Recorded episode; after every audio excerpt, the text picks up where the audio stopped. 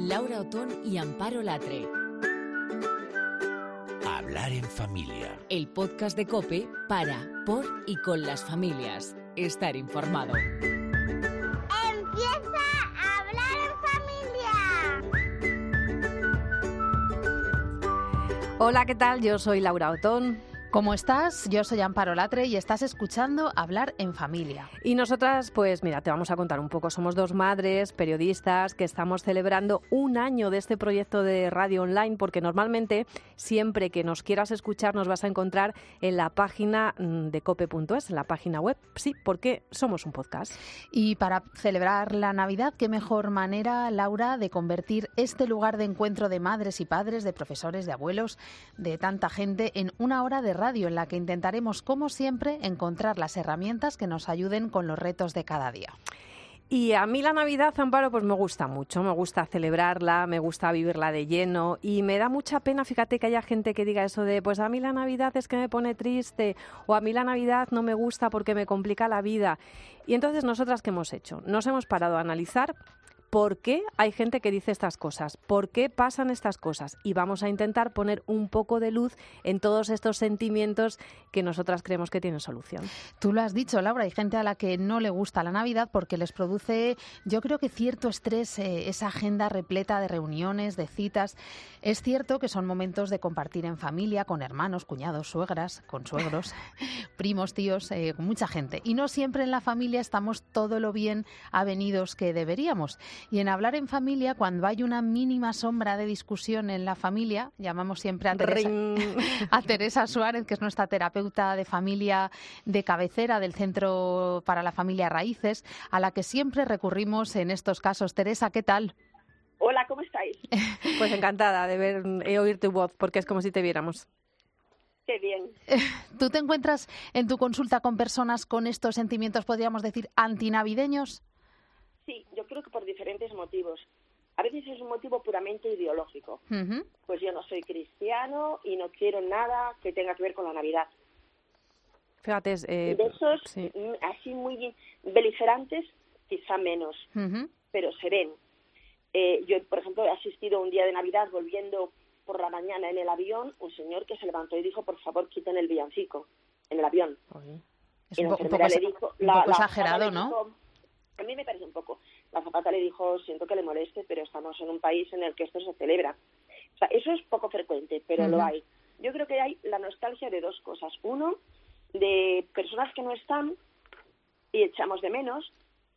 Y luego también, a veces idealizamos mucho, porque realmente ha sido bonita o no, la Navidad de cuando éramos pequeños. Y quisiéramos reproducir exactamente eso y nos pone muy tristes eh, que no nos llevemos bien con alguien, que hay alguien que siempre saca un tema que es espinoso, que hay alguien que no quiere colaborar o que está de mal humor. Eh, la verdad que mm, eh, muchos nos trasladamos a las casas familiares, eh, hay que compartir nuestros días con los hermanos, con los cuñados y también en familia afloran esos modelos de educar que tenemos diferente, ¿no? Es decir, yo educo a mis hijos en mi núcleo familiar de una manera y oye, el de mi hermano, por mucho que sea mi hermano, pues puede ser diferente, ¿no? Es un ejemplo. ¿Cómo se gestiona esto para que mm, para que no para que no se creen esas grietas de las que hablamos eh, y de las que intentamos huir siempre? A mí me parece que ayuda, lo decíamos en otras ocasiones, porque yo insisto mucho, ayuda el ponerte de acuerdo con tu pareja, eh, que es con tu marido, con tu mujer, un poquito antes, y dices, sabemos que tenemos una situación conflictiva, por ejemplo, porque a lo mejor mm, alguien tiene un temperamento difícil y siempre monta líos, porque alguien insiste en corregir a tus hijos todo el rato, porque alguien bebe más de la cuenta habitualmente y sabes que va a haber un problema. A mí me- me parece que si nosotros juntos nos sentamos y decimos, a ver, este problema ha pasado el año pasado, ¿cómo hacemos tú y yo haciendo equipo? Juntos tú y yo, ¿cómo vamos a afrontar esto? ¿Qué hacemos si pasa esto? Sabiendo cosas que han sucedido ya, no inventándonos cosas que pudieran suceder mm, en modo abstracto. Teresa, a mí me parece que Sí, sí, eso podría ayudar mucho. Porque sí es cierto que muchas veces las, discus- las discusiones en, en este momento del año es que se repiten, es lo que estás diciendo tú, son Sí. previsibles. La ventaja de este es la momento misma del año persona, es sí. que eh, hay, discus- hay conflictos que, que podemos verlos venir, ¿no? que podemos prepararnos ¿no? para esa situación. Claro, pero si antes de la Navidad yo digo, es que me da pereza porque tu hermano siempre la monta. Mm. En vez, en vez de decir, a ver, nosotros tenemos una dificultad, pero somos un equipo, la vamos a afrontar juntos. Si, si pasa algo así mm, con tu hermano, con mi madre, con los niños, ¿qué hacemos tú y yo?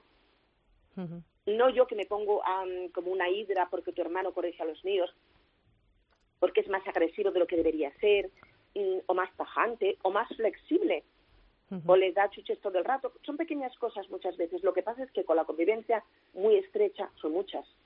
Eh, Teresa, ¿y qué, y qué nos puedes decir mm, respecto a la pareja? Porque estamos hablando de, de problemas que pueden surgir con otros miembros de la familia, pero ¿qué podemos hacer para que estos días sean un momento mm, en el que la pareja salga fortalecida en lugar de, de terminar mm, tirándonos los trastos a la cabeza? Me parece que ayuda a decidirlo. Yo qué quiero, yo Teresa qué quiero de esta Navidad. Y decido, nosotros decimos que las personas, así muy imaginariamente, tienen como en la barriga ahí pegadita una bandeja, ¿no? Donde ponen cosas. A veces nosotros no somos conscientes de las cosas que llevamos en nuestra bandeja. Pueden ser cosas bonitas o cosas feas. Pueden ser abrazos, reproches, quejas, eh, ganas de organizarle la vida a la gente, gestos de mucho control, pero también de mucho cariño, de mucha dedicación. Yo voy a decidir qué llevo en mi bandeja y voy a casa de esta persona con mi pareja decidiendo quererla y estimarla. Fijaros, a mí me parece importante la diferencia, en castellano existe, entre querer y estimar. Yo quiero a una persona, pero cuando la estimo es como que tengo un pellizquín de admiración por esa persona. Y entonces hablo bien de ella en público. La dejo bien, digo cosas bonitas, cosas agradables. Es decir, en mi bandeja llevo cosas preparadas agradables para todo el mundo. Lo decido. Yo creo que no nos damos cuenta del poder que tenemos. No es un poder mm, ilimitado porque somos limitados, pero tenemos un poder grande cuando yo decido que me preparo para ir a cenar a tu casa llevando cosas agradables en mi bandeja, especialmente para quién, especialmente para la persona con la que comparto la vida. Bueno, es, bueno. es- es un momento para salir fortalecidos como pareja también. O, o tampoco queremos mandar ese mensaje de si discutes eh, el día de Navidad con, con, tu, con tu esposo o con tu esposa, significa que la cosa no tiene arreglo. Pero vamos, es un momento ¿no? para, para fortalecerse como pareja. Por, por eso que estás diciendo, ¿no? por esa búsqueda de, de, de unión ¿no? que, que todos esperamos en estos días. Yo creo que los gestos de preferencia al otro son una cosa que genera mucho vínculo. Yo expreso gestos que dicen que te prefiero eh, y yo le digo a tu madre, mm, madre mía, ¿cómo me ayuda Juan eh, con estas cosas? Madre mía, qué suerte tengo de haber tenido a tu hijo por marido. Y lo digo delante de todo el mundo. Eso genera vínculo con él y genera un clima de un clima agradable, un clima de reconocimiento. Pensad cuántas veces vamos a un sitio, pero vamos con el corazón eh, un poquito seco, distante, viendo más lo que falta que lo que hay y no señalando con esta estima, con este agradecimiento las cosas que hay, que realmente las hay. Claro, y luego yo te he escuchado decir lo de la sinceridad, ¿no? Que tampoco son días para ser muy sincero del todo, ¿no? No, yo creo que hay que distinguir la sinceridad del sincericidio. Esto es muy importante, por favor, tomemos dice- nota todos. Me encanta esa palabra. mío, el- ese amigo mío dice, a mí me parece que es una expresión genial, él es un genio y me parece que esto es una genialidad suya. Mm, el sincericidio es cuando yo digo algo que no es mentira, es verdad, pero que hace daño y es totalmente inútil, innecesario. Cuidado que está mala la crema que ha preparado tu cuñada, es un acto de sincericidio estúpido Sí. porque no no crea no no sirve para nada decimos siempre que antes de decir algo tenemos que preguntarnos tres cosas lo que pasa es que muchas veces de la cabeza a la lengua viene inmediatamente sin darnos tiempo a pensar Sin filtro. pero hay tres cosas que nos tenemos que preguntar la primera decimos siempre si es verdad o mentira eso Sí. que voy a decir a veces no lo sé porque me lo han contado pues no repito cosas que no sé Ya. si no estoy segura, no lo repito. Después, eh, sabemos que es verdad. Me pregunto si es negativo o positivo. Si es negativo, tengo que hacerme otra pregunta. Si es positivo, lo digo, porque contar cosas positivas hace crecer. Siempre ayuda. Sí. Pero si es negativo, me tengo que preguntar, ¿ayuda o no ayuda a decirlo? Ujú. ¿Y la tercera? Esa es la tercera. La o sea, la tercera. primera, si es verdad o mentira. O sea, Sí. si es verdad eh, o, O mentira, mentira. no lo sé. Si es negativo o positivo Sí. y si ayuda o no Ah, ¿Se ayuda o no ayuda? Vale. Que yo te diga, mm, eh, cuando llego a casa, mm, voy una vez a la semana al gimnasio, cuando llego a casa y tienes mm, todo sin recoger, eh, la cena sin hacer y los niños por ahí danzando, me siento poco querida. Claro. Eso es necesario decirlo. Es verdad, si es verdad, quiero decir, si es verdad, lo tengo que decir, es negativo, pero construye, porque tú, yo necesito de ti este gesto de cariño y te lo digo. Ahora, mm, si es simplemente eh, a tu madre le ha quedado el cordero duro, pues no Pues, sirve no, pues lo vamos a dejar. Teresa, la verdad que es un gusto escucharte. Este próximo 2019 tenemos que seguir hablando contigo. Muchísimas gracias por estar siempre en Hablar en Familia tan disponible para hablar de estas cosas que nos interesan y que nos importan. Y sobre todo, lo más importante, feliz Navidad. Igualmente, yo insisto, déjame otra cosita, por favor, Laura, solo solo para decir, recordar qué estamos celebrando. Sí, claro, es lo más importante. ¿Qué es. estamos celebrando? olvide, Dilo. Que no se nos olvide, ¿qué estamos celebrando? ¿Qué estamos? Eso es, que nació Jesús. Es lo más es. importante. Gracias, Teresa. Dos besos. Chao, Un abrazo. There'll be parties for hosting, marshmallows for toasting, and caroling out in the snow. There'll be scary ghost stories and tales of the glories of Christmases long, long ago. Laura Otón y Amparo Latre. Hablar en familia. Cope, estar informado. Y otra de las excusas para decir que no te gusta la Navidad es porque se consume mucho, ¿verdad? Que son días de mucho comprar, son días de consumir, de gastar, pero oye, quizás es porque nos dejamos llevar, ¿no, Amparo? Laura y yo creemos que se pueden tener unas navidades sostenibles. Claro que sí, unas navidades donde gastemos lo justo, donde no derrochemos. Y si hay gente que lo hace, ¿por qué nosotros no lo vamos a conseguir también? Por supuesto, Alicia Iglesias es organizadora profesional. Está al frente de un proyecto como Orden y Limpieza en Casa, que es un blog, son talleres de organización. Sabe muy bien cómo hacer de nuestra casa un hogar sostenible. Bienvenida, Alicia, a hablar en familia. ¿Qué tal? ¿Cómo estás? Muy bien, ¿cómo estamos? ¿Qué tal? Pues fenomenal. Y queríamos además preguntarte así, sin más preámbulos, ¿se puede conseguir no gastar mucho en Navidad? Uy, sí, yo la verdad es que gasto poquísimo. sí, sí, nosotros, bueno, a mí eh, el momento compra en Navidad eh, me, me da como dolor de estómago, mucho más que en cualquier otra época del año. Y, y la verdad es que nosotros en casa hacemos eh, compra de manera consciente y, y sin salirnos para nada del presupuesto. O sea, yo lo de la cuesta de enero es una cosa que, que nunca he vivido. Eh, y con el tema de la comida, eh, ¿cómo hacemos? Porque mm, los regalos son una batalla, pero en la comida también es algo como para pararse a pensar, ¿no? Yo creo que en la mayoría de las casas se tira muchísima comida. Hay muchas cosas que se terminan estropeando, que sobra muchísimo. ¿Cómo podemos Sí. comprar eh, mm, alimentos que luego podamos aprovechar, que no terminen en la basura? Fíjate, en casa de mis padres, yo celebro la, celebramos la Navidad allí, eh, nos vamos todos a Galicia, eh, no se tira comida al día siguiente y mucho menos tienes que estar comiendo durante 15 días Lo mismo. lo mismo, ¿no? Entonces, eh, ¿qué, qué hacemos? ¿Qué se hace en casa? Yo me ocupo parte de la, de la comida y otra parte la hace mi padre. Mi padre, por ejemplo, eh, tiende más a, en vez de, no, no entiende lo de comprar el cordero, no comprarlo entero, a comprar trozos de cordero. Pero poco a poco él ha ido cambiando y ahora realmente compra dos, dos trocitos de cordero y ya está porque porque somos muy pocos, ¿no? Y con respecto al resto de, de cosas que yo me encargo de ellas, eh, especialmente miro la cantidad que somos y es una cosa normal, o sea, que te puedas comer el turrón a gusto, que es que hay veces que la gente termina como reventada, ¿no? Y no puede comer turrón y luego eso come varias varias semanas seguidas lo mismo. Nosotros en casa lo conseguimos y es pues ser consciente de los que somos. ¿Y qué ocurre? Yo creo que mucha gente está acostumbrada a las mesas pues para 20 o 30 comensales y la realidad es que cada vez hay menos mesas de 20 o 30 comensales. eso es. Es, es triste, Pero es así. pero ya no es así y nosotros en, en nuestra casa cada vez somos menos entonces pues hay que ir reduciendo. En la comida no está el festejo.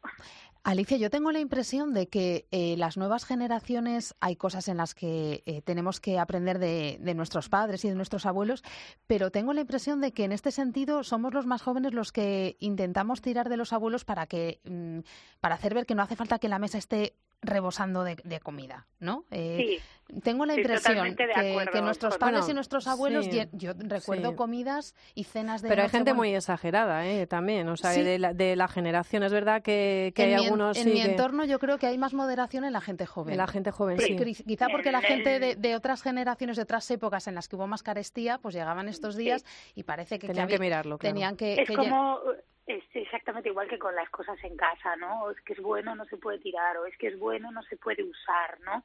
Esto viene todo de, de, de lo, la- lo que han pasado eh, las generaciones anteriores después de la guerra civil y viene todo de ahí. Yo ahora, por ejemplo, lo noto. Mis abuelos ya no están, ya falta y se puede tener una vida más moderada, ¿no? Y, oye, si te estropea un mueble, pues en vez de tener el mueble ahí cojeando, bueno, pues te deshaces de él y no adquieres otro que a lo mejor no hace falta, ¿no? No es ir acumulando y acumulando y acumulando.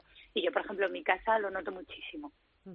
Y estábamos hablando antes también de los regalos. Eh, los reyes eh, están ya a la vuelta de la esquina y, bueno, ¿qué tienen que hacer sus majestades para no volverse locos? Eh, aquí tiene que haber un diálogo eh, familiar, ¿vale? Y esto yo creo que es imprescindible, hablar con nuestros padres, hablar con nuestros suegros, hablar con nuestros cuñados y que sea una cosa normal. Eh, la fiesta de Navidad, eh, con respecto a los regalos, está más orientada a los niños y con que tengan uno es más que suficiente. Uno por, por cada miembro de la familia o, por ejemplo, eh, como dividirse, ¿no? Oye, pues nosotros es para Nochebuena y ellos es para Reyes. No sé si me explico. Sí, sí, sí, y, claro. y con esto es más que suficiente. Yo en mi casa lo, lo practicamos eh, desde hace bastante tiempo y me funciona muy bien. Entonces, por ejemplo, los abuelos son los que se encargan en Reyes y los tíos son los que se encargan en, en, Papá Noel, ¿no? En Nochebuena. Y de esta manera mm, reducimos mucho el volumen y el comprar por comprar, porque hay veces, yo sobre todo me acuerdo muchísimo de cuando tenía mi, anterior proyecto, yo diseñaba complementos y, y en Navidad siempre teníamos la tienda y un puesto en un mercadillo. El día eh, antes de Reyes, o sea, la noche de la cabalgata de Reyes, Sí. venía gente desesperada a las 10 de la noche que ya estaban A última recogiendo, hora. dame lo que sea, como que dame lo que sea. Qué lástima. Y eso no puede ser, y eso es por la obligación y por el compromiso. Y también creo, y lo creo firmemente, que se regala mucho en- a lo largo de todo el año y, y que hay veces pues que no sientes el regalo como, como algo tuyo y, y que no, y, y- o que no tienes tanta afinidad con una persona como para hacer un regalo, no sentirte comprometido por los regalos. Yo mm, la verdad es que intento eh, mantenerme muy consciente en esto, ¿no? Y, y hay veces pues pues que no te surge, no te tal y, y no se regala y no pasa nada. O sea, si es una persona que a lo mejor ves una vez al año, mm, pues oye, lo habláis entre vosotros, mira, nosotros no nos, no nos regalamos y ya está, porque no sé, no, no la conoces, no sabes de ella, terminará regalándole un fular que se quedará en el armario porque no será de su color favorito. Entonces yo creo que hay que hablarlo mucho y hay que ser conscientes. Y un buen regalo puede ser alguno de tus libros para mantener el orden y limpieza en casa. ¿Qué nos espera de, mm, ya estamos también un poco en clave de, de proyectos para 2019? ¿Qué espera Alicia Iglesias y a su blog y a todo este proyecto maravilloso de orden y limpieza en casa en 2019? Joder, ahora me encanta que me hagas la pregunta, pero tengo que decir que nada. Ah, Eh, bueno. Este verano he estado, he estado muy malita. Sí. Eh, me estoy recuperando todavía muy poco a poco. Hay semanas que casi no me puedo mover de la cama. Vaya. Entonces eh, estoy volviendo a, estoy reaprendiendo a vivir con, con el dolor y, y la verdad es que 2019, pues como en otro año te hubiera dicho, "Ay, pues tenemos este plan para el Q1, para Claro, el 2, claro, pues para el 3". sabía, sí. Este año no hay absolutamente nada programado, nos dejaremos un poquito llevar. La verdad es que cuento con un equipo que me ayuda mucho, pero no tengo nada programado y no quiero programarlo. Bueno. Lo único que tengo programada son mis vacaciones. Pero es muy, es muy buen plan, ¿eh? No, no programar y nosotras en la carta vamos a pedir salud para, para Alicia. Es verdad, salud, Muchas mucha, gracias. mucha salud y bueno, eh, vamos a disfrutar de tus talleres por lo menos, eso sí podemos decirlo, que vas a seguir Sí, haciendo talleres, sí. Sí, voy a seguir haciendo talleres. Es verdad que hemos bajado muchísimo el ritmo. La gente se queja mucho de que casi no estoy en Madrid. Claro. Pero bueno, la verdad es que dar un taller a mí me implica mucho a nivel emocional, ¿sabes? Y, y bueno, estoy. El cuerpo me ha dado un aviso, un aviso grande que me había dado otro, pero Bueno. este aviso ha sido de parar. Ay, pero que tenga que ser así, que nos den avisos así, no, no Uf. debería ser. Pero bueno, de verdad que Alicia te deseamos lo mejor, lo primero y fundamental, eso, mucha, mucha salud y que tengas una maravillosa y feliz Navidad y una buena entrada este año 2019. Muchísimas gracias. Igualmente, chicas. Hasta Be- luego. besos.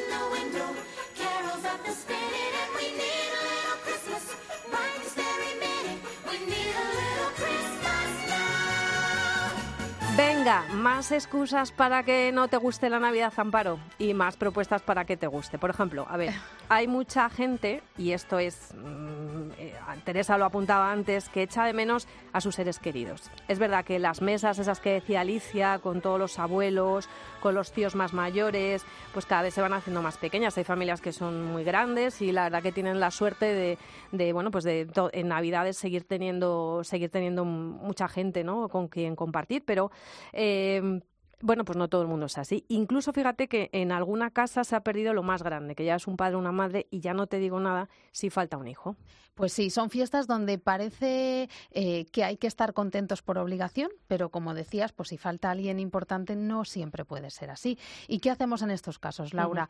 Eh, y sobre todo, ¿cómo acompañamos si tenemos al lado a alguien que está en esta circunstancia? Eh, para hablar de todo esto, vamos a saludar a José Carlos Bermejo, que es director del Centro San Camilo, que los religiosos Camilos tienen en Madrid. José Carlos, eh, bienvenido a Hablar en Familia. Un saludo muy cariñoso, muy buenas. Eh, ¿Cómo hacemos? Es Sí. difícil estar alegre en estas circunstancias, pero ¿cómo acompañamos a alguien que acaba de perder un hijo, que acaba de perder un padre, una madre? Sí, quizás hemos asociado el concepto celebración con la alegría. Eh, yo creo que en- antropológicamente, humanamente, también hay que conjugar el, el verbo celebrar en contextos en los que no estamos exultantes y no necesariamente bailamos y cantamos, sino también en contextos donde nos sentimos eh, con nostalgia y añoramos las ausencias. En Navidad hay una lágrima furtiva muy frecuente en muchísimas mejillas, es la lágrima de las ausencias, los seres queridos que no están. Hay también esas escenas tan entrañables de lugares donde la gente se está muriendo, no solo se murió, sino que se está muriendo también en Navidad. Y muchas familias están afectadas por el que están viviendo el proceso final de su ser querido. También en este contexto yo creo que se puede celebrar.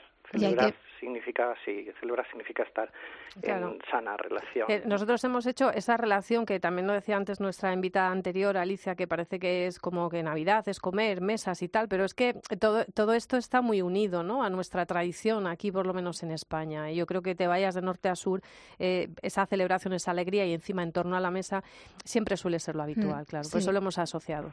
Y yo te puedo decir también que es cierto que en San Camilo, que es un cen- centro como tantos, donde la gente vive el final de su vida, en San Camilo también se ponen hermosas, preciosas mesas en las habitaciones de los pacientes y en los espacios eh, que presta el centro para este fin, ¿no? Aunque la persona esté en su último en su último día, en su incluso en su última semana, en su último mes, también puede sentarse a la mesa. Digamos, a la mesa no nos tenemos que sentar solo los que podemos levantar la copa de cava, sino también aquellos que estamos siendo alimentados con ayuda de una sonda, con tal de que queramos lo más importante de todos, que queramos estar juntos, queramos transmitirnos los valores más hermosos que podemos transmitirnos, que son que nos queremos, que evocamos la bondad, que evocamos la justicia, religiosa también, eh, religiosamente también que evocamos el nacimiento de Jesús, que es eso en cristiano lo que realmente celebramos. Eh, José Carlos, ¿cómo vivimos estas situaciones cuando tenemos eh, niños pequeños rondando alrededor? ¿no? Yo creo que es importante transmitir normalidad, ¿no? Pero sí que es verdad que a veces es como complicado, ¿no? Porque mm, de repente la abuela llora o sobre todo cuando hay un cierto desgarro, ¿no? Porque no todo el mundo sabe vivir las ausencias con, con serenidad y entonces cuando hay niños cerca, ¿qué hacemos? Darles participación. Diríamos en un medio de una cena festiva, si un niño llora en una cuna, nadie se extraña y entonces pues le atendemos o miramos a ver qué le pasa. En medio de una cena festiva, si un adulto, una persona mayor llora, hay que hacer lo mismo, darle espacio, atender, provocar el recuerdo, provocar la verbalización de lo que está pasando por el corazón. En las fiestas no hay que retirar el recuerdo de los que están ausentes. Yo creo que hay que darles con mucha naturalidad un espacio. Mi padre empezaba todas las fiestas, las nochebuenas, eh, invitando a que recordáramos a los que no estaban. Se le caía una lágrima por la mejilla, pero era tan entrañable que no estropeaba la fiesta, sino Claro. justamente le daba un sentido, porque era un modo Es un de... homenaje, es que es lo que yo te Claro. quería preguntar. O sea, eh, no es de decir como, como si no pasara nada, ¿no? Como si un año, porque todos lo hemos vivido, que al, al año siguiente eh, había otra silla más, ¿no? Entonces, no es obviarlo, ¿no? ¿no? no es pasar de puntillas, sino hacer ese precioso homenaje, como dices tú, que hacía tu padre. traerles a la mesa con el corazón, con las palabras. Entonces yo creo que es eh, perfectamente compatible la celebración con el recuerdo de lo que nos produce dolor. Pero Sí. hacerlo explícitamente. Vamos a acordarnos de fulanito, de nuestro padre, de nuestro abuelo, que el año pasado estaba y ahora no está. Si él, si él estuviera, nos diría o haría, y este comentario tan explícito eh, puede ahuyentar muchos miedos y muchos fantasmas o muchas energías invertidas en ocultar que estamos pensando eso y que nos está pasando por el corazón calentito. Es mejor eh, compartirlo y ponerle palabra que ocultarlo secretamente. Y acostumbrarnos a que, a que salga una lágrima, ¿no? O sea, sin que eso tenga que, que, que molestar, ¿no? Yo que- quería preguntarte también cuáles son esas frases. Alguna vez te he oído hablar de, de esos comentarios que hacemos con la mejor intención, pero que, Sí. que no ayudan. Ponnos algún ejemplo de, de esas frases, esas contestaciones que uno dice, pero que, que, que a veces pues debería callar, ¿no? Sí, bueno, to- todo lo que sean tópicos, ¿no? La palabra tópico viene del griego, significa lugares comunes. Siempre que vamos a un lugar común diciendo, pues antes o después nos, nos llega a todos, eh, esta vida es un desastre, ¿no? Hemos nacido para sufrir. Todo este tipo de sentencias que mm, en realidad despersonalizan son una especie de refugio, una especie de burladero detrás del cual nos nos escondemos para evitar con frecuencia un diálogo centrado en lo que realmente estamos pensando y sintiendo. Por eso yo creo que hay que promover una comunicación mucho más centrada en la escucha y en la empatía sincera, donde cada uno saque con libertad lo que lleva dentro, produzca lo que produzca, digamos, sin miedo a la lágrima o sin miedo al conflicto, ahorrando eh, eso siempre pues los eh, conflictos evitables que también son propios de Navidad, ¿verdad? Esa frase dicha con actitud cínica que eh, enturbia la fiesta, pero justamente porque eh, contiene veneno, no solo en relación al momento presente, sino en relación a un pasado que es recordado de una manera evitable, ¿no? Decía San Juan de la Cruz que hay que desembarazarse de los recuerdos que lo único que hacen es hacer sufrir. De esos recuerdos, no digo olvidar, sino desembarazarse de ellos e intentar evitar esos conflictos que realmente son evitables también en los encuentros familiares. Pues José Carlos, la- el poder de la palabra, ¿verdad? Y el poder de la sonrisa, el poder de la mirada, el De la escucha, tocarnos, que tampoco lo decía. hemos dicho. ¿no? El acercarte al otro. Muchísimas gracias. La verdad que el, eh, no sé si lo digo bien, el, cons- el consueling, eh, es toda, vamos, es toda, mm, no sé si decirlo, una ciencia, una dinámica. eh, la verdad que se está trabajando, estáis haciendo un trabajo estupendo y por eso queríamos que el día de Navidad también estuvieras aquí en Hablar en Familia. Así que muchísimas gracias y como estamos diciendo a todos nuestros, eh, iba a decir compañeros, sí, visitantes, amigos de Hablar en Familia, que te consideramos uno más, eh, feliz Navidad. Muchas gracias y un abrazo con mucho cariño de Navidad. Eso es. Voici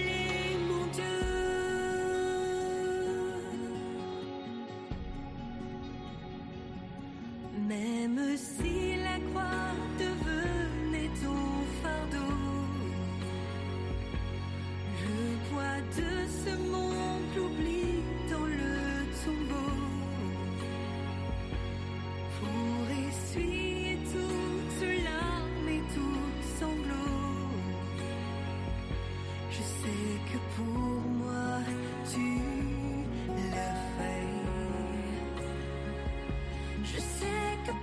Laura Otón y Amparo Latre. Hablar en familia. Cope, estar informado.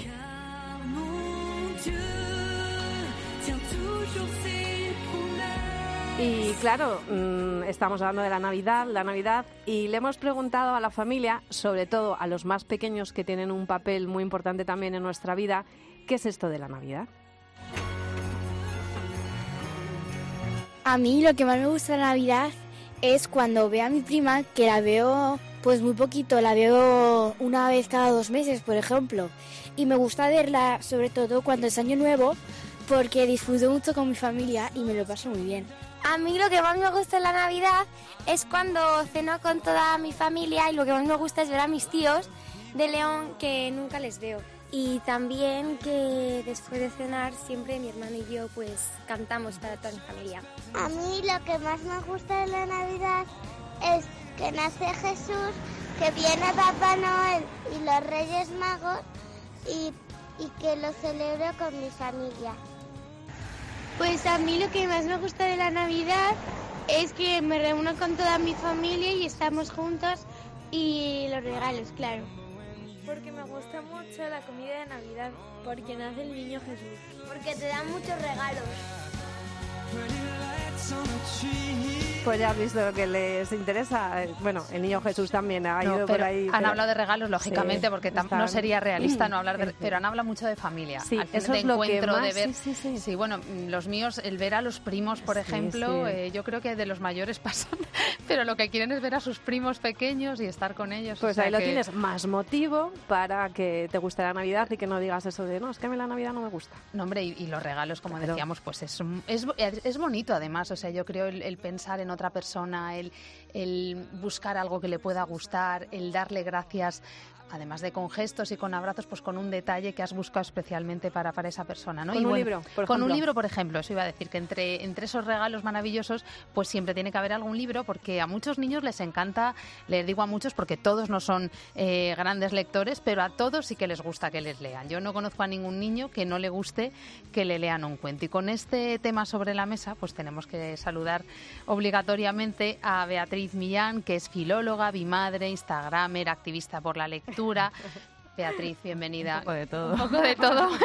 Gracias por estar también en Navidad. Nos encanta tenerte hoy aquí. ¿Qué nos recomiendas? Bueno, eh, en primer lugar, siempre un poco por edades, ¿vale? Hay uno- una franja de edad que es para los más pequeños, que siempre me han preguntado, ¿hay un libro para mi bebé sobre la Navidad? No encontraba nada y ayer precisamente me pasé por una librería de San Pablo que tengo cerquita de casa, encontré Mi pequeño Belén.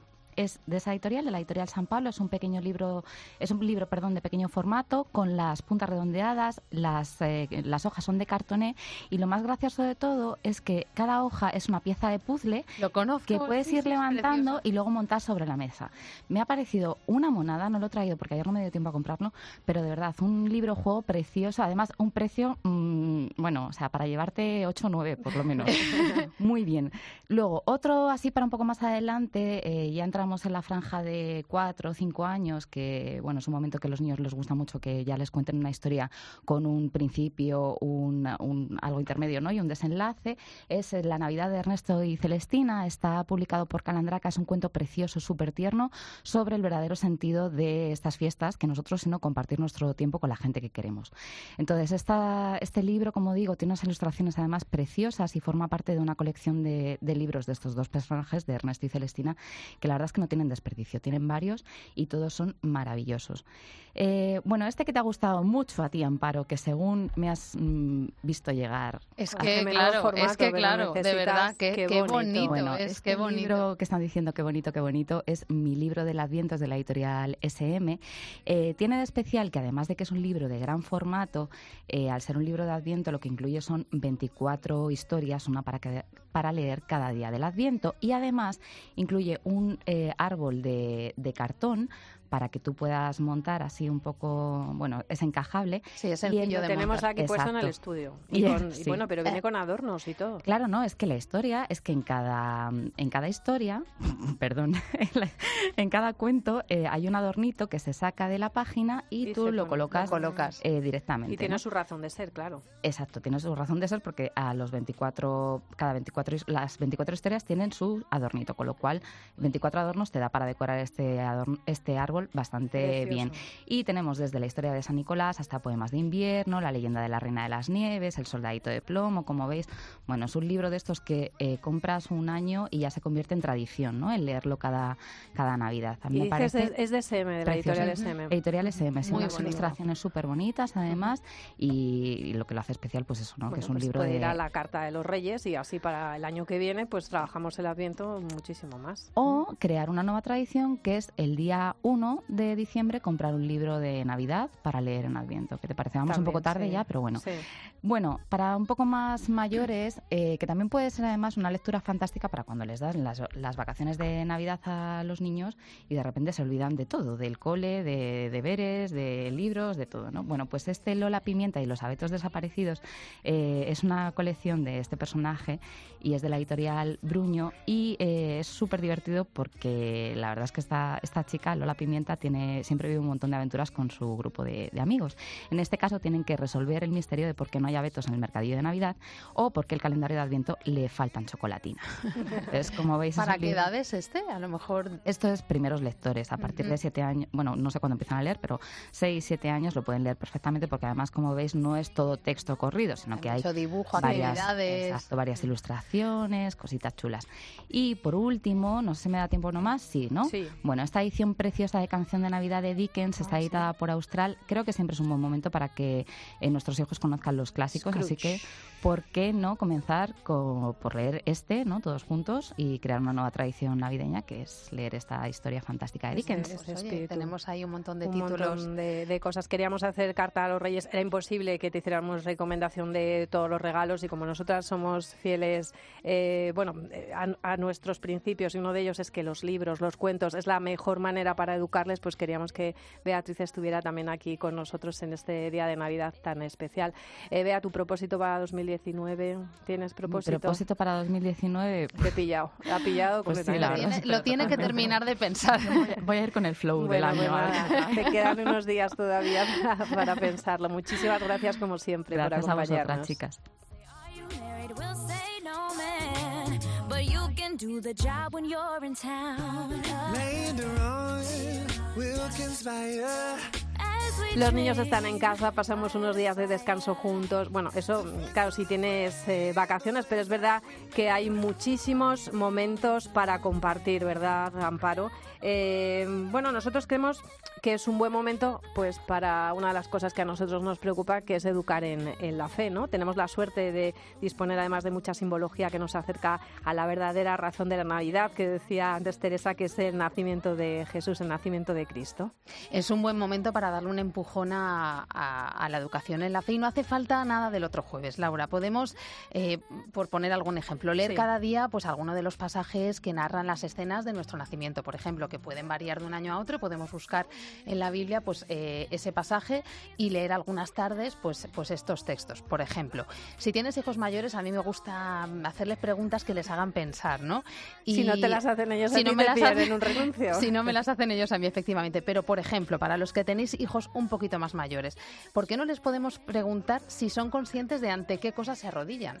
Por Sí. ejemplo, tenemos los belenes llenos de, de personajes en actitud de adoración, ¿no? Los pastores, los reyes magos. Bueno, preguntémonos todos en casa si nos arrodillamos solo ante lo que importa o si son las marcas, el postureo, el ganar más dinero, el tener más poder, lo que hace que, que agachemos la cabeza, ¿no? Ahí dejo eh, la pregunta, Laura.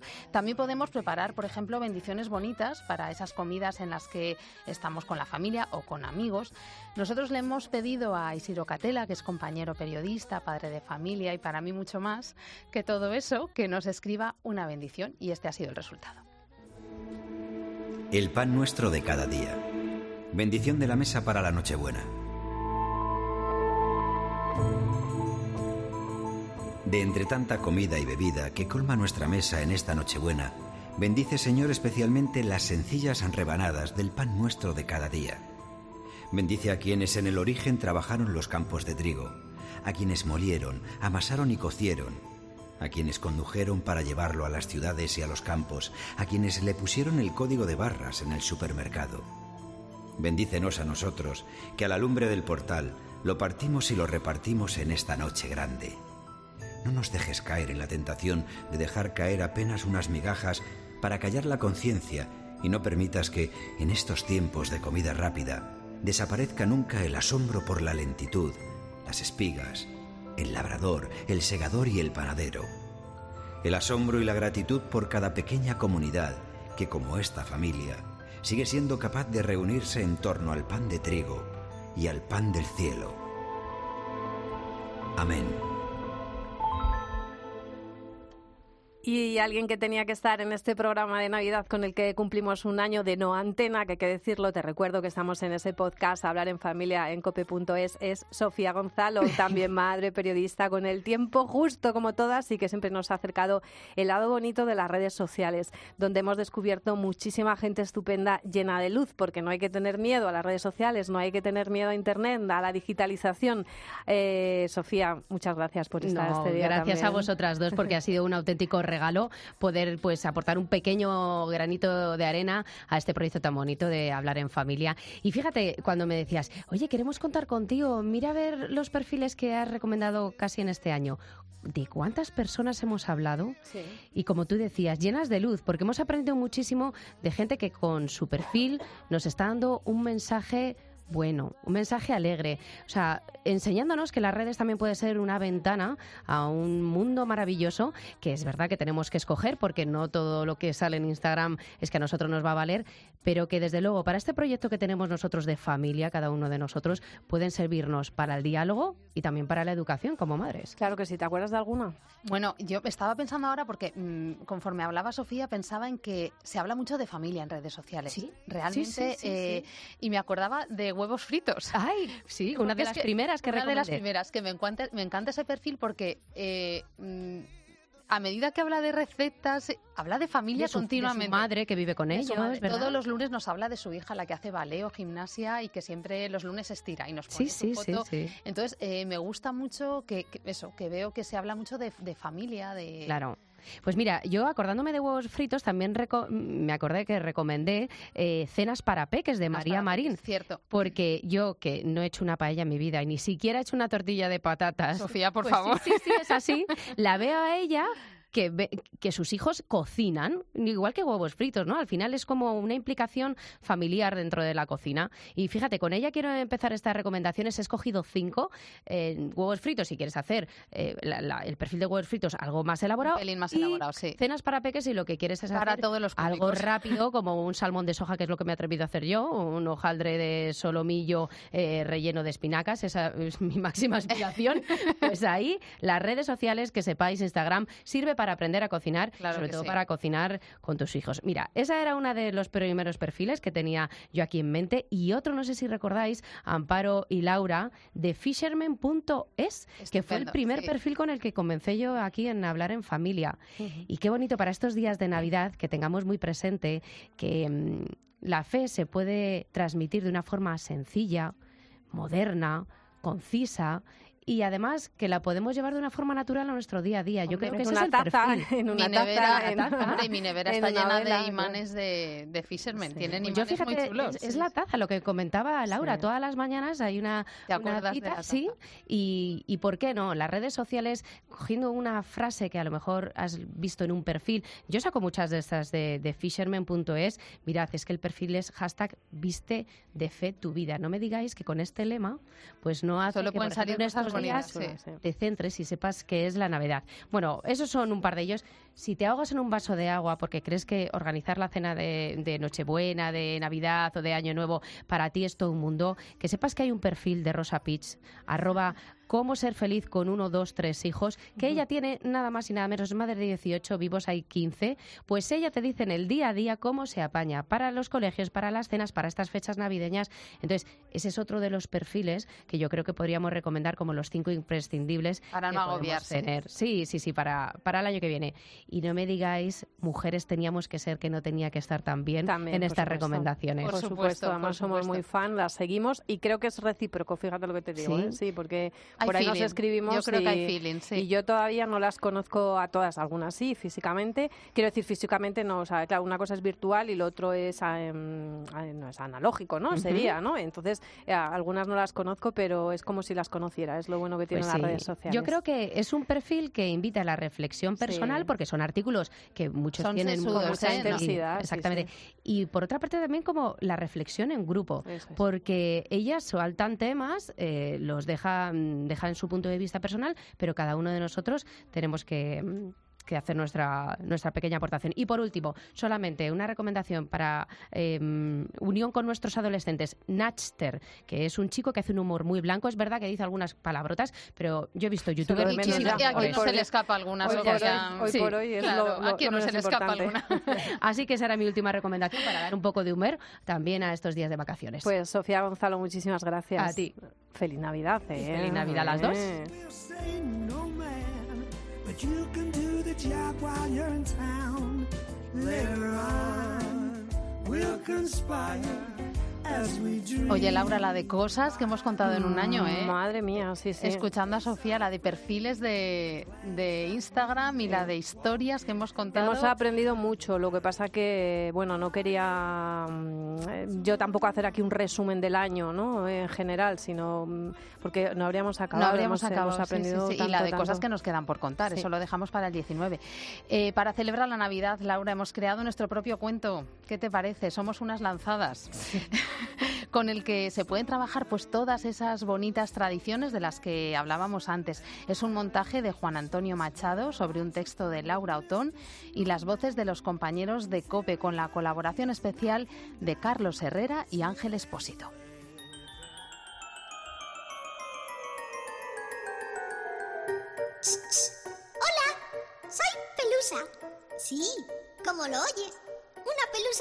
Casa de toda la vida. Yo soy una más de la familia y estoy en muchas partes de la casa. Unas veces soy más grande y otras más pequeña. Unas veces me divido en dos o incluso en varias, pero siempre estoy. Ellos se creen que, pasando la aspiradora o la mopa, desaparezco. Pero no, no, no, porque soy una mezcla de su ropa, de su polvo e incluso un poco de ellos. Y aquí estoy siempre. ¿Tú no tienes pelusas en casa? Hmm, eso es lo que tú te crees. Soy listilla porque para que no me vean, me escondo en lugares difíciles de encontrarme. Debajo de una cama, detrás de la puerta o en la esquina del radiador. En invierno me encanta pegarme a las alfombras. Pero ahí me ven rápido. La época que más me gusta es Navidad. Jingle bells, jingle bells. La casa está calentita. Las alfombras cubren todo el suelo. La chimenea está puesta con ese polvillo que me encanta. Y lo mejor de todo, la familia empieza a sacar los adornos de Navidad. Y claro, no todos los años los limpian a fondo. Con las prisas de guardarlos el 7 o el 8 de enero. Bueno, eso sí hay suerte. Y no se hacen los remolones. El caso es que entre las cajitas de las bolas, los fieltros del Belén y la corona de Adviento, siempre aparece alguna pelusa prima. ¡Ay! ¡Qué alegría nos da vernos todos los años!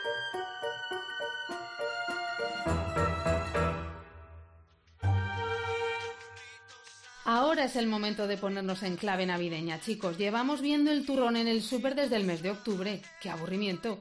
Pero ahora es cuando ha empezado el adviento. Ahora es cuando podemos empezar a sacar los adornos. ¿Qué es Adviento, mami? Pues a ver, el Adviento coincide con las cuatro semanas previas a la Navidad. Si nos fijamos en el 24 de diciembre, pues las cuatro semanas anteriores. Eso es el Adviento. Bien, bien, ya podemos ponerlo todo. Y ahí empieza la fiesta, sacar el árbol, el Belén con su serrín. ¡Ay, qué alegría más grande! ¿No te he dicho que en estos días crezco un montón y estoy por todas partes? Bueno, bueno, a ver, un poco por orden, que estamos un poco alborotados. Primero vamos a hacer la corona de Adviento. Mirad, en este paquete de aquí están las ramas que vamos a reutilizar. Tenemos también la base de cristal y las cuatro velas, muy importante, una de cada color. Roja, morada, verde y blanca. ¿Y para qué sirve? Pues sirve para no olvidarnos de que estamos preparándonos para que llegue la Navidad. Cada vela nos recuerda cada domingo que seguimos en Adviento y cada domingo hacemos una oración diferente en clave navideña. Mami, mami, yo quiero poner ya el Belén. ¡Eso, eso! El Belén, sacarlo ya que seguro que alguna pelusa se incorpora. Venga, vale, los vamos a ir poniendo, pero acordaos, el misterio lo dejaremos para el final. María, José y el niño son siempre los últimos que ponemos en el Belén. No, los últimos en venir son los reyes. Pero yo quiero ponerlos para que nos vean que nos portamos bien. Yo me pongo con el árbol.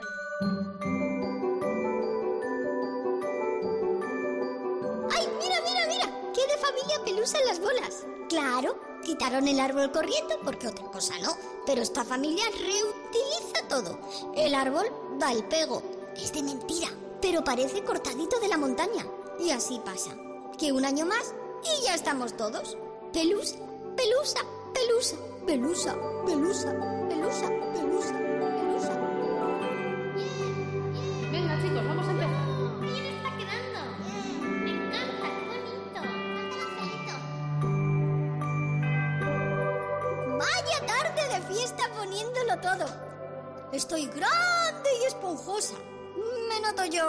estupenda. Voy a darme una vuelta por la casa. Qué bonito está el árbol con todos los adornos. Sí, estamos bonitos y brillantes como cada año. No podemos decir lo mismo de ti, que das asco solo con mirarte. ¿Quién ha dicho eso? Yo, la más brillante y hermosa bola de todo el árbol. Eso es porque lo dices tú. Porque en ese árbol hay 12 bolas rojas, brillantes y doradas como tú. Exactamente igual. Mira, asquerosa y polvorienta pelusa. ¿Cómo me vas a comparar con el angelito dorado y el adorno de olivo? Que ya cansan año tras año. Ahí te quedas, bola engreída. Piensa que el árbol está precioso por el conjunto. Y si brillas es porque los demás también son preciosos y porque las velas te dan luz. Eso digo yo, que si no fuera por nosotras tú no brillabas. Pero Pelusa, ay, uy, no, no, no te acerques, que, que te quemas y montamos el Belén. Nunca mejor dicho, hombre. No te preocupes, que aunque me acerque no me voy a quemar. Ay, qué miedo. Vete, vete. ¿De verdad? ¡Qué desagradables estáis todos después de un año entero en el trastero! A ver si os contagiáis un poco con eso de la magia de la Navidad, hombre, porque... ¡Uf! ¡Vaya pinta tiene ese roscón! ¡Uf! Voy a ver... Mm, ¿Cómo huele? Repugnante pelusa. Ni te acerques. Que con toda la almendra y fruta escarchada que llevo por encima igual te pegas a mí y voy a la basura del asco que le va a dar a esta familia verme todo lleno de pelusas. ¡Otro desagradable! ¿De verdad? Que, que yo no lo entiendo. Pero si vas a desaparecer antes de lo que te crees, porque hueles tan bien que, que tú no llegas al desayuno de mañana. Engreído roscón de reyes. Pero siempre quedará la figurita que llevo dentro. La figurita que llevas dentro. Ahí te queda, chalao. Hablando de figuritas, el Belén en esta casa es espectacular. A ver cómo ha quedado. ¡Guau! ¡Flipante! Mira, mira, lavanderas en el río. ¡Uy! ¡Uy! No me acerco mucho que si me mojo se acabó. Un horno de pan. El posadero. La anunciación. ¡Eh, tú! Montón de... montón de lo que sea. Mi señor Herodes está buscando un niño que será proclamado rey. No lo habrás visto por casualidad. Yo, yo, yo, yo no he visto nada, señor soldado. Qué mala gente, por favor. Quieren matar a un pobre niño.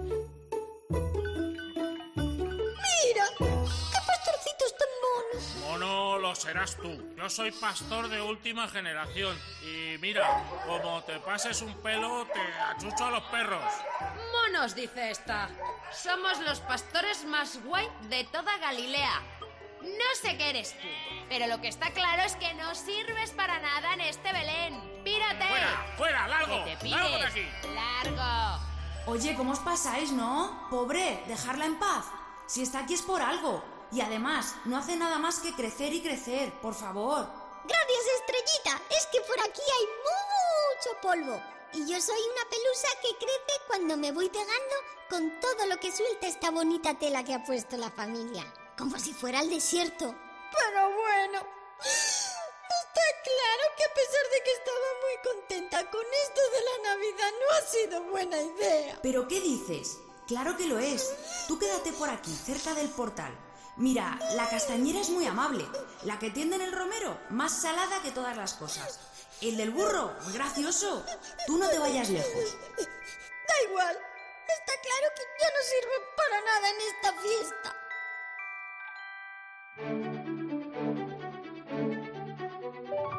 Chicos, ha llegado el día. Sí, mami. Vamos a poner a José, a María y a preparar todo lo que falta. Uy, qué raro, pero bueno, pero, pero. Todos los años, además de la cuna de madera, hay un poquito de paja. No veo nada por aquí. No me regañes, mamá.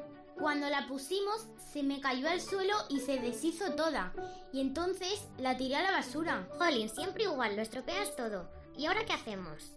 Mira, mamá, aquí al lado del portal hay un poco de algodón. Ay, no, por favor, qué asco. Que esto es una pelusa. Pero ¿cómo ha llegado hasta aquí?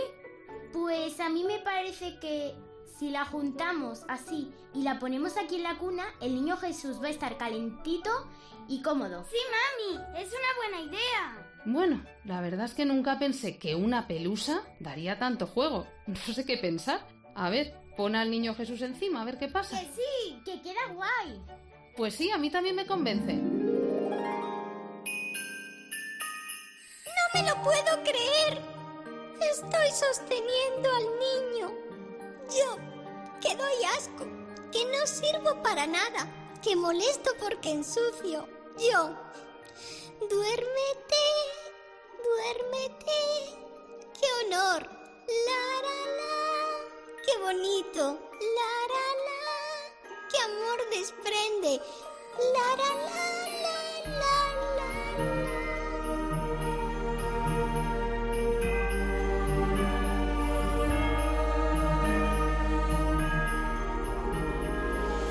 Lo sabía. Nada más verte lo sabía. Mis más de dos mil años de experiencia me decían que eras especial. Dios elige muy bien, pero que muy bien.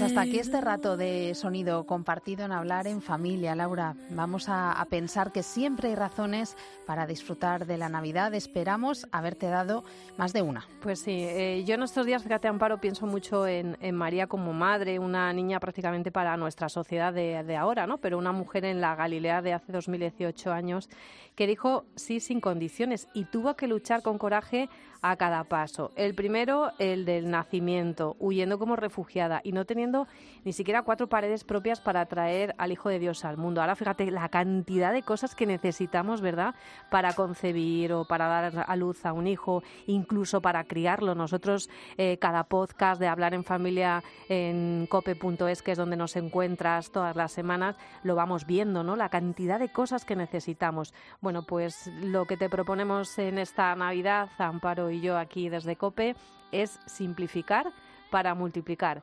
Eso es la luz de la Navidad. Felicidad y bueno, Amparo, mil besos. Yo quiero cumplir muchos años más contigo hablando en familia. A ver si es verdad. Vamos a, a proponérnoslo para el 2019. Feliz Navidad a todos. ¿Nos compartes?